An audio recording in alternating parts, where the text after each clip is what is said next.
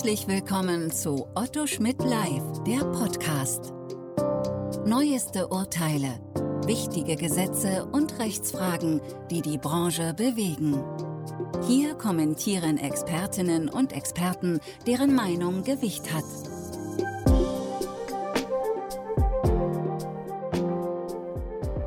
Herzlich willkommen zu einem neuen Podcast Datenschutzrecht in der Podcast-Reihe von Otto Schmidt Live.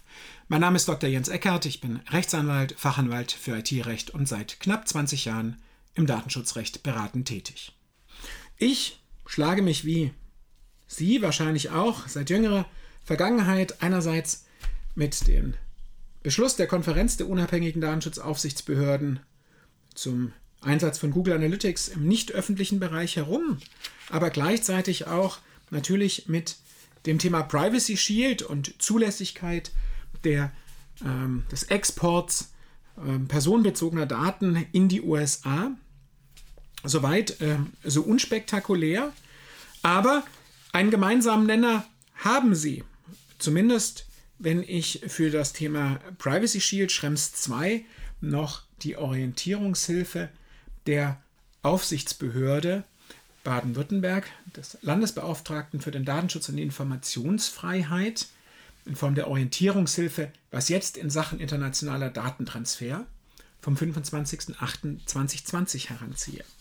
Denn hier gibt es eine ganz interessante Überschneidung, denn beide Papiere beschäftigen sich mit der Anonymisierung oder vielleicht muss man fairerweise sagen, beschäftigen sich nicht mit der Anonymisierung, aber ähm, beide thematisieren sie die Anonymisierung. Und bekanntermaßen ähm, trifft das jetzt nicht nur theoretisch äh, zusammen, wenn man sich das Thema anschaut, sondern tatsächlich der Einsatz von Google Analytics führt wohl, ich möchte mich da jetzt tatsächlich nicht final festlegen lassen, um keinen maximalen Ärger zu bekommen, aber führt wohl oder führte zumindest in der Vergangenheit auch zu einem Datentransfer in die USA. Also haben wir eine thematische und eine ähm, sachliche Überschneidung. Und äh, hier ist es ganz spannend, die äh, Hinweise zum Einsatz von Google Analytics im nicht öffentlichen Bereich der Datenschutzkonferenz beschäftigen sich auf Seite 6 mit der Kürzung der IP-Adresse durch diesen ähm, Anonymisierungscode und kommen zu dem Ergebnis, trotz dieser Anonymisierung ist beim Einsatz von Google Analytics weiterhin ein Personenbezug gegeben. Auf den ersten Blick und beim ersten schnellen Durchlesen ist auch bei mir der Eindruck entstanden, okay, die Aufsichtsbehörden gehen davon aus, dass die Kürzung der IP-Adresse durch dieses Tool eben nicht zu einer Anonymisierung führt, also dieser Anonymisierungscode in Bezug auf die IP-Adresse nicht die gewünschte Wirkung zeigt.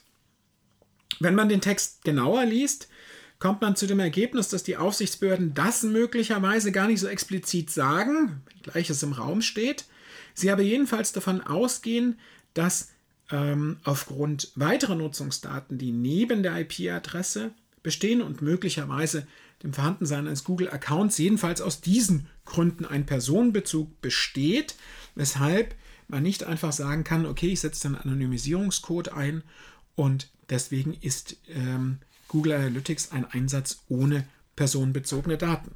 Wobei das natürlich ähm, seine Vorteile hätte. Wir wären raus aus der Datenschutzgrundverordnung und wir wären auch das Privacy Shield Thema los. Womit ich jetzt tatsächlich dann auch zur Orientierungshilfe, was jetzt in Sachen internationaler Datentransfer des Landesbeauftragten für den Datenschutz und die Informationsfreiheit Baden-Württemberg kommen möchte. Denn die haben sich auch mit dem Privacy Shield auseinandergesetzt. Ein tolles Papier, eine sehr pragmatische, praktische Handreichung. Hier nur ein kleiner Lob am Rande. Aber klar, ich habe es in einem anderen Podcast näher ausgeführt. Das Problem ist, dass Privacy Shield weg ist, die Standardvertragsklauseln in die USA allein wohl keine Grundlage mehr sind. Das Papier ist an der Stelle sehr deutlich aufsichtsrechtlich. Nein, es ist keine Grundlage mehr aufgrund der Begründung zu den Zugriffsrechten von Sicherheitsbehörden, die der EuGH schon gegeben hat. Aber und da wird das Papier dann wieder spannend. Es sagt, die Standardvertragsklauseln gehen dann, wenn durch zusätzliche Garantien sichergestellt ist, dass die US-Sicherheitsbehörden auf die Daten in den USA nicht personenbezogen zugreifen können. Und neben der Verschlüsselung spricht das Papier eben an Dies wäre in folgenden Fällen denkbar. Anonymisierung oder Pseudonymisierung, bei der nur der Datenexporteur die Zuordnung vornehmen kann. Und hier fügt sich das dann für mich ähm, thematisch zusammen. Und dann muss man sich natürlich schon mal beim Einsatz so ein bisschen die Frage stellen, was wäre, wenn tatsächlich eine Anonymisierung stattfindet, bevor die Daten in die USA gehen. Also sozusagen auf Servern in der EU findet noch eine Anonymisierung statt, bevor die Daten dann in einen Drittstaat gehen. Hier haben wir natürlich die Situation, dass man sagen muss, ja klar, es ist weiterhin eine Verarbeitung personenbezogener Daten, die komplette Zulässigkeit ähm, bleibt hier ähm, wahrscheinlich gegeben, denn ähm, für denjenigen, der die Daten exportiert und dort nur nutzen lässt, sind es ja weiterhin personenbezogene Daten. Das heißt, da kommt man nicht einfach aus dem Anwendungsbereich raus. Auch ist klar, dass man wohl davon ausgehen muss, dass die Anonymisierung als solche eine Verarbeitung im Sinne des Artikel 6 äh, oder nein, im Sinne der Definition in Artikel 4 ist und damit eine Rechtsgrundlage in Artikel 6 braucht, aber da wäre ich mal geneigt zu sagen, Artikel 6 Absatz 1f oder auch Artikel 6 Absatz 4 führt, glaube ich, recht schnell dazu, äh, dass eine Anonymisierung in der Konstellation nicht auf die größeren Zulässigkeitsprobleme stößt.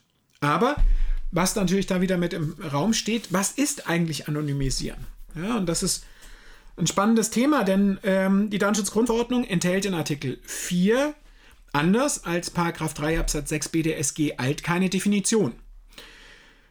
Ich wäre jetzt geneigt zu sagen, das ist kein Versehen gewesen, dass die Definition nicht drin ist, sondern ähm, dafür hat die, die Zeit nicht mehr gereicht. Im Rahmen der Diskussion um die Datenschutzgrundverordnung war ich auch mal in einem Arbeitskreis Anhörung, wie man es auch immer nennen will, des BMI ähm, dabei, bei dem es um die Frage geht, was ist der, was der Maßstab für eine Anonymisierung?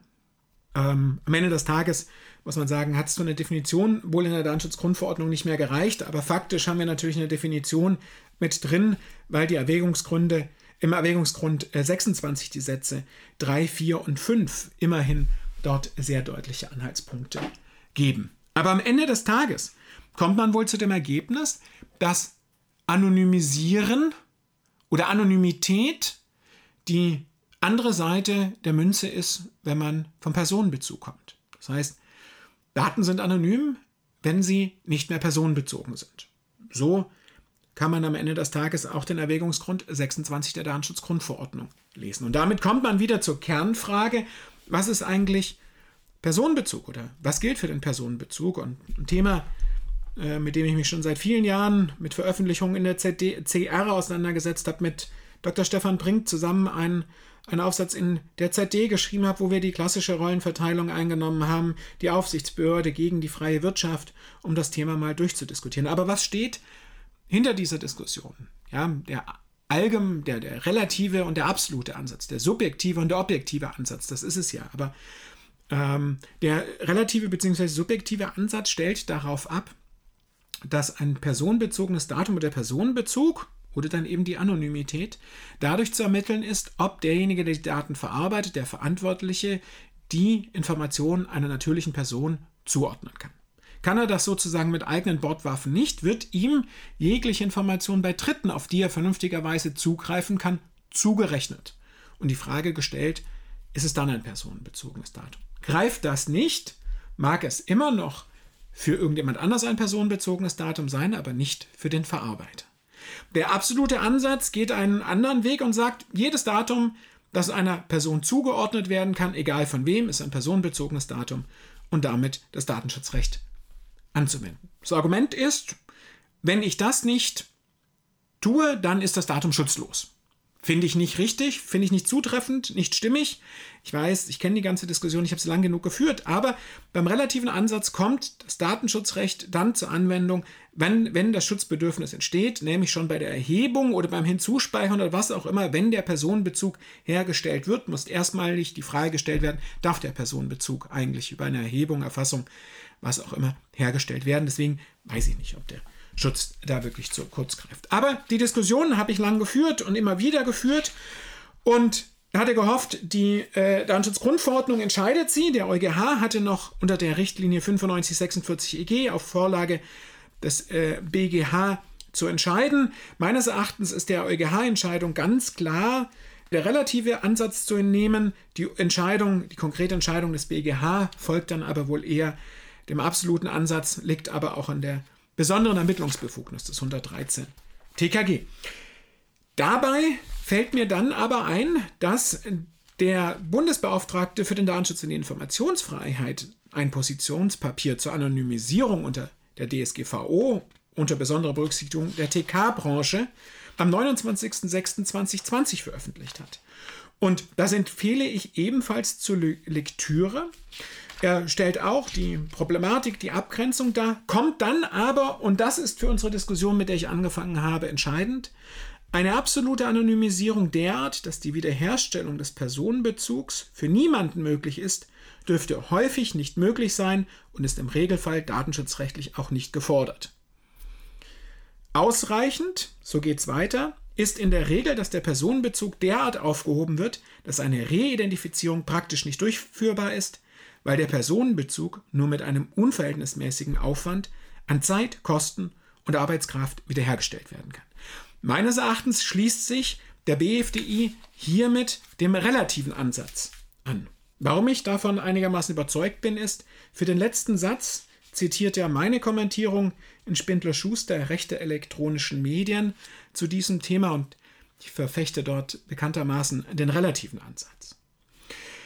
Ganz im Prinzip dieses Podcastes laut nachdenken, wollte ich Sie mal an das Thema heranbringen, die Diskussion heranbringen, ob Sie meine Einschätzung, meine Meinung teilen wollen. Das ist ja auch nicht meine Aufgabe, Sie zu überzeugen, sondern die Diskussion hier zu eröffnen. Und lassen Sie sich diese Diskussion, diese vielleicht eher abstrakte Diskussion, ähm, tatsächlich mal im Rahmen des aktuellen Kontextes Einsatz von Google Analytics, Tracking-Tools und dergleichen und natürlich dann auch der Übermittlung personenbezogener Daten in die USA in Kombination mit den Datenschutzstandardklauseln, den ähm, EU-Standardverträgen durch den Kopf gehen. In diesem Sinne, bleiben Sie dem Podcast und dem Datenschutzrecht gewogen. Auf Wiederhören. Sie hörten Otto Schmidt live, der Podcast.